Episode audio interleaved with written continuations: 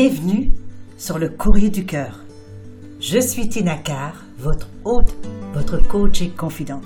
Le courrier du cœur, c'est votre podcast pour mieux comprendre les relations interpersonnelles, les dynamiques amoureuses et les rapports entre hommes et femmes.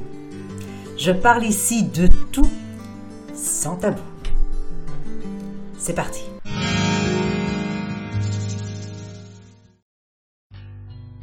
Bonjour tout le monde, je suis très très contente de vous retrouver aujourd'hui pour le 14e épisode du Courrier du cœur. Merci d'être là encore. Nous recevons aujourd'hui une lettre de Sylvie qui va comme suit. Chère Tina, j'étais en couple avec un pervers narcissique et je m'en suis rendu compte petit à petit à cause de ses agissements. Je ne savais pas ce que c'était un pervers narcissique jusqu'à ce que j'aille regarder sur Google. Notre relation a duré trois ans. Beaucoup de tensions, de disputes, de critiques. Il me rabaissait constamment. Puis il y a la tromperie. Mais je lui ai pardonné car il marcelait beaucoup. On en est même venu aux mains. Il s'est retenu alors, mais pour moi c'était allé trop loin. Je l'ai donc quitté. Actuellement, j'ai du mal à me reconstruire. Il ne me manque pas, mais quand quelqu'un vous rabaisse tous les jours, c'est difficile de se retrouver. Je n'ai personne à qui en parler. Sylvie.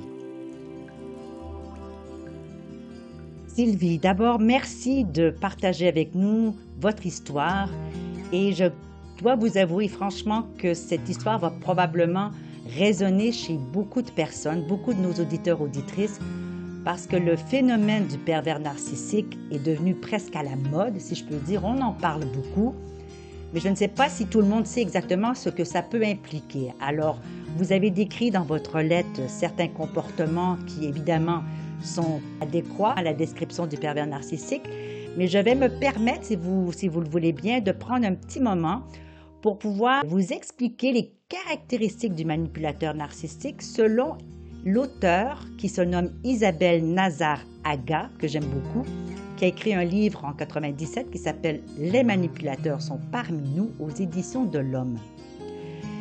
Cette liste-là, donc, qu'elle décrit, s'applique autant aux hommes qu'aux femmes. Alors, c'est quoi, évidemment, les caractéristiques d'un pervers narcissique? Eh bien, d'abord, ils veulent culpabiliser les autres au nom du lien familial, de l'amitié, de l'amour, de la conscience professionnelle. C'est-à-dire qu'il va toujours reporter la responsabilité sur les autres et il va démentir évidemment les siennes. Il ne sait pas très bien clairement demander ses besoins, ses sentiments ou, nommer ses opinions. Il répond souvent de façon floue. Il change ses comportements, ses sentiments, ses opinions selon la situation ou les personnes. Il croit que les autres doivent être parfaits, qu'ils ne doivent jamais changer d'avis et qu'ils doivent répondre à tout moment à ses besoins, à ses questions. Il met en doute les qualités, les compétences et la personnalité des autres, et alors que lui n'aime pas avoir le critique ou être dévalorisé ou être jugé. Il sait évidemment mener la zizanie et créer la suspicion chez les autres. Il se place en victime pour qu'on le plaigne. Il utilise des principes moraux pour assouvir ses besoins. Il menace de façon déguisée, souvent sous forme de chantage. Il aime évidemment mentir. Il prêche le faux pour avoir le vrai. Il est très égocentrique. Il peut être jaloux. Il utilise souvent le dernier moment pour ordonner ou faire agir autrui. Il flatte pour vous plaire, des cadeaux, etc pour finalement complètement faire le contraire quelques instants plus tard. Il produit un sentiment de malaise ou de non-liberté. Il est parfaitement efficace pour atteindre ses propres objectifs, mais souvent au détriment des autres. Et il aime être validé constamment pour évidemment nourrir son ego. Vous me dites, chère Sylvie, avoir été victime de ces comportements, ce qui vous a obligé à quitter la relation. Et maintenant, qu'est-ce que vous pouvez faire? La reconstruction d'une personne qui a été victime d'un pervers narcissique n'est pas évidente du tout. Pourquoi? Parce qu'en sortant d'une telle relation, c'est que la valeur qu'on s'accorde à soi-même est tellement diminuée parce qu'elle a été fracassée, elle a été malmenée, elle a été foudroyée, si je puis dire, par l'autre. Alors ce qui reste de notre valeur à nos yeux est vraiment, vraiment, vraiment petit finalement. Alors souvent, les pervers narcissiques vont vous dire, bon, ben gars, je peux te remplacer par quelqu'un d'autre, t'es pas si spécial que ça, etc., etc. Donc ça fait en sorte qu'on se regarde, on dit, mais qui suis-je moi pour être aimé? Qui suis-je moi pour mériter quelque chose? Qui suis-je moi pour pouvoir avoir une autre personne qui va être capable de m'aimer comme je mérite d'être aimé? Est-ce que seulement je mérite d'être là, d'être en amitié, en amour, en affaires? Est-ce que simplement je le mérite? Donc c'est compliqué tout ceci. Alors je vais vous donner, Sylvie, quelques outils, quelques trucs pour vous aider à vous reconstruire. Ceci est bon autant pour vous que pour les hommes, mais je vais vous donner particulièrement des petits trucs parce que vous êtes évidemment une femme. Alors premièrement, je vous dirais, entourez-vous de femmes. Entourez-vous de nanas, entourez-vous d'amis, entourez-vous de tantes, de mères, de copines, de collègues de travail. Parce que les femmes entre elles ont cette capacité de renouer, de reconstruire, de revaloriser, de donner finalement de la valeur au féminin. En contact avec le féminin, vous allez reprendre contact avec votre propre féminin dans les conversations, dans les activités, dans les échanges. Deuxième chose, c'est de reprendre une activité qui vous fait du bien, une activité créatrice, une activité de création. Ça peut être très simple. Je dessine, je colore des mandalas, je vais au café euh, poterie là, et je fais simplement de la céramique, euh, je fais euh, de la cuisine, je fais des gâteaux, je fais mes décorations de Noël, je fais les décorations d'été, j'en sais rien. Quelque chose qui va mettre à profit votre créativité. Donc vous allez reprendre ce côté féminin en vous qui va vous donner de l'assurance, qui va vous donner une certaine joie. Troisième chose que je vous indiquerai, c'est de remettre votre corps en mouvement. Pourquoi remettre votre corps en mouvement? Parce que quand on met le corps en mouvement, premièrement, on continue à avoir ce corps agile, bien sûr, mais on fait monter le taux de testostérone et le taux de testostérone nous permet de nous affirmer davantage parce que c'est une hormone d'autorité, une hormone de force, une, hormone de puissance, mais dans le bon sens du terme. Alors, est-ce que c'est aller prendre une marche, vous réinscrire au gym, de jouer au badminton, euh, de faire du yoga devant la télévision YouTube? Peu importe, de remettre votre corps en mouvement. Cinquième élément que je vous dirais, c'est de prendre un petit cahier et de développer sur une page toutes vos qualités.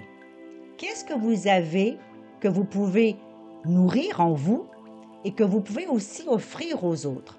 Est-ce que vous êtes une personne généreuse, une personne empathique, une personne à l'écoute des autres, une personne serviable?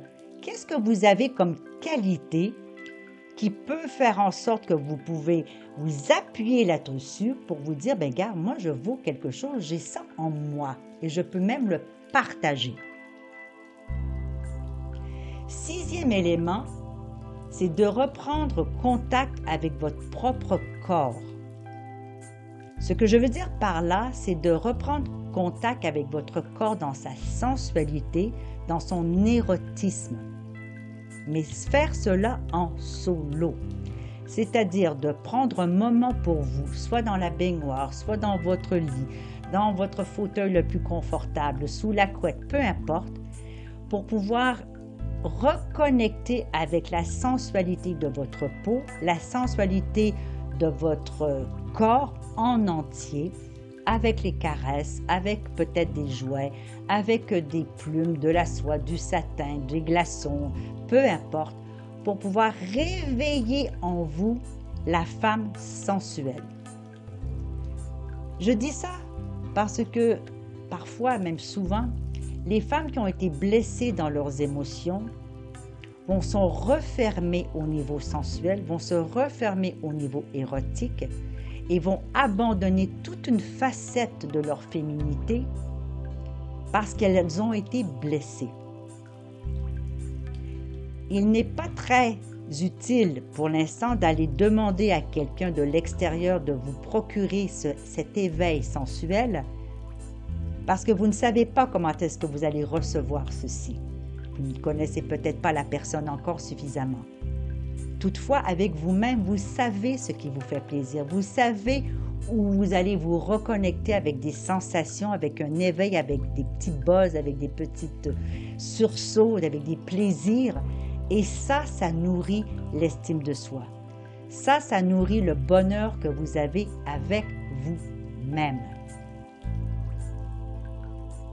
Il est dit qu'une femme devrait avoir normalement trois orgasmes par semaine pour maintenir son niveau d'énergie créatrice.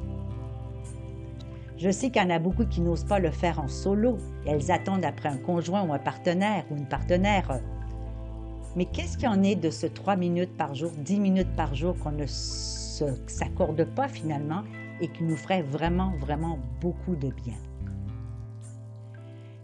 Et dernière chose, je vous dirais, Sylvie, c'est vous pourriez demander à votre entourage proche, soit votre meilleure amie, votre maman, votre soeur, votre meilleur collègue de travail, qu'est-ce qu'elles pensent de vous? Pourquoi elles aiment être en relation avec vous? Elles peuvent vous écrire un petit mot, bien moi j'aime être en relation avec toi, Sylvie, parce que blablabla, blablabla. Bla, bla, bla. Lorsqu'on a ces personnes qui nous accordent soudainement de l'attention, de la valeur, qu'ils écrivent sur papier ce qu'elles pensent de nous, eh bien, ça fait du bien. Ça nous permet de voir que la personne qui nous a maltraités n'avait absolument pas raison, que c'était son problème à lui ou à elle, alors que l'entourage qui nous nourrit nous nourrit de bienveillance, d'amour tous ces petits gestes, Sylvie, vont vous permettre petit à petit de vous reconstruire. Ce n'est pas tâche facile, j'en conviens, mais c'est une opportunité, c'est une occasion peut-être unique de reprendre justement, je répète encore ici, le pouvoir, le bâton de pouvoir, de reconnaître en vous ce qui vous convient, ce qui ne vous convient pas, de reconnaître vos qualités, de reconnaître vos besoins, vos désirs, et aussi de vous permettre d'identifier les limites où vous savez que vous n'avez plus le respect que vous méritez. C'est une occasion de, mettre finalement sur papier ce que vous êtes et ce que vous êtes prête à offrir aux autres et ce que vous n'êtes pas prête à offrir aux autres, que vous voulez garder pour vous-même. Ça va vous permettre d'identifier exactement qui vous êtes, d'apporter la confiance en vous parce que vous savez ce que vous êtes capable de faire et ça va vous mettre une relation saine entre vous et les autres. C'est formidable. Finalement, la relation avec un pervers narcissique, c'est un cadeau empoisonné. Le cadeau, c'est de d'avoir cette occasion de reprendre le contrôle de soi et de ne plus jamais permettre à quelqu'un d'autre d'empiéter sur notre valeur, de démolir nos émotions, de démolir notre confiance, de démolir finalement l'amour que nous avions mis dans la relation pour l'autre. Tranquillement, petit à petit, jour après jour, vous allez mettre les blocs de cette nouvelle personne découverte en vous, ou plutôt la personne endormie que vous vous apprêtez à découvrir et qui va vous permettre de vous épanouir dans une nouvelle façon d'approcher la relation aux autres et dans une nouvelle relation avec vous-même. Ne laissez plus jamais, jamais personne vous dire autre chose que vous êtes absolument magnifique. Nous avons chacun chacune nos défauts, chacun chacune nos travers, mais il ne demeure pas moins que chaque individu est une personne unique qui mérite l'amour, le respect et la considération des autres. Sinon, ces personnes-là sont des personnes toxiques qui ne méritent ni notre attention, ni notre amour, ni notre temps. Alors, bravo à vous, Sylvie, d'avoir quitté la relation. Bravo à vous d'être venu vers nous pour nous expliquer votre situation et de permettre à travers ce podcast peut-être d'identifier certaines choses, certains comportements, certains outils qui vont permettre à vous et aux autres de reprendre le chemin de leur vie, de votre vie, Sylvie. Et je suis certaine qu'un jour, si vous le souhaitez, avec la force que vous aurez repris, vous serez capable dorénavant d'entrer dans des relations qui seront plus saines et dans lesquelles vous saurez vous épanouir et grandir seul et ensemble avec l'autre. J'espère que ceci vous a aidé et je vous souhaite vraiment beaucoup, beaucoup de bonheur. Nous voilà à la fin de cet épisode du Courrier du Cœur. Merci d'avoir été là et d'avoir partagé ce moment avec moi. J'espère que vous y avez trouvé de la valeur. Si vous ne l'avez pas déjà fait, eh bien, je vous invite à vous abonner à ce podcast afin de manquer aucun épisode. Et vous pourriez, par la même occasion, si le cœur vous en dit, écrire un commentaire ou laisser une appréciation avec quelques étoiles. Alors, je vous retrouve dans un prochain épisode du Courrier du Cœur. Mon nom est Tina Carr, je suis votre hôte, votre coach et votre confident. À bientôt.